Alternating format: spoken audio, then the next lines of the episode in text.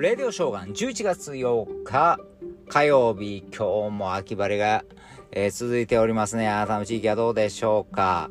えー、今夜そして442年ぶりの皆既月食天皇聖食。えー、これ442年ぶりらしいですから、次は見れませんから、今日見るしかないですね。ね442年ぶりってすごいですね。えー、大体ですね、えー、まあまあ、ここの天気やったら日本全国どこでも見れそうな感じです。えー、千、えー、1900違いますね。夜の19時59分、8時前ですね。8時前にちょうど重なって一番あの、なえー、何も見えなくなるわけではないんですけども、赤黒い月になるらしいです。えー、ぜひ見てみましょう。そして、えー、天王星が月にこれ隠れるということです。えー、まあ、皆既月食というのはこの太陽と月のちょうど間に、えーえー、地球が入ってですね、えー、その地球の影で、え月が、えかけたように、まあ、見えへんようになるわけですけどもね、えその時にまたこの天王星がやってくるということですからね。まあ442年ぶりって442年前誰か見てたんかな？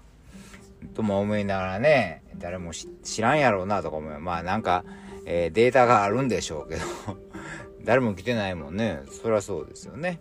えー、まあ次見るのも見れないようですから、ぜひ今夜見れる人は見上げてくださいよ。えー、そしてですね、これ、防具という雑誌のあれですね、占いで載ってた。こういう皆既月食、えー、っと、てえー、天皇聖食の時に、え、どういうことが起きるかと。これ占いですからねあくまでもね。自由と改革の星と言われるですね。天皇星。あそうなん。天皇星というのは自由と改革の星なんですね。と重なることから突然予測不可能な変化が起きるかもしれない。え？ドッキリっていう感じですよね。うん。まあ変化が起こるということですね。えーまあ、これポジティブに考えましょう。自分を変えるチャンスですよね。普段はもう私はここでこうやこれでいいね。私はもうどうせここはここから私は出ないとか思ってるのがポンと後ろから突然背中を押されて飛び出さなあかんようなことが起きるかもしれないです。それ変化。自分を変えるチャンス。自分が今まで閉じこもってた世界から外に出るチャンスやと思いましょう。どうしようどうしようじゃなくてこれチャンスやというふうにね。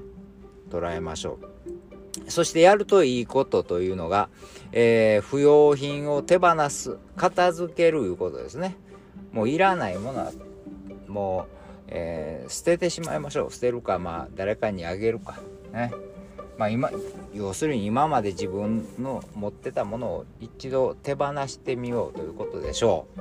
勝手にそう思っています。まあ、とりあえず今夜は、442年ぶりの、皆既月食天皇聖職ですんで見れる方は是非ご覧ください。そして、えー、そんな見る時間ないわという方はスマホを見てください。誰かが写真いっぱい載ってるはずです。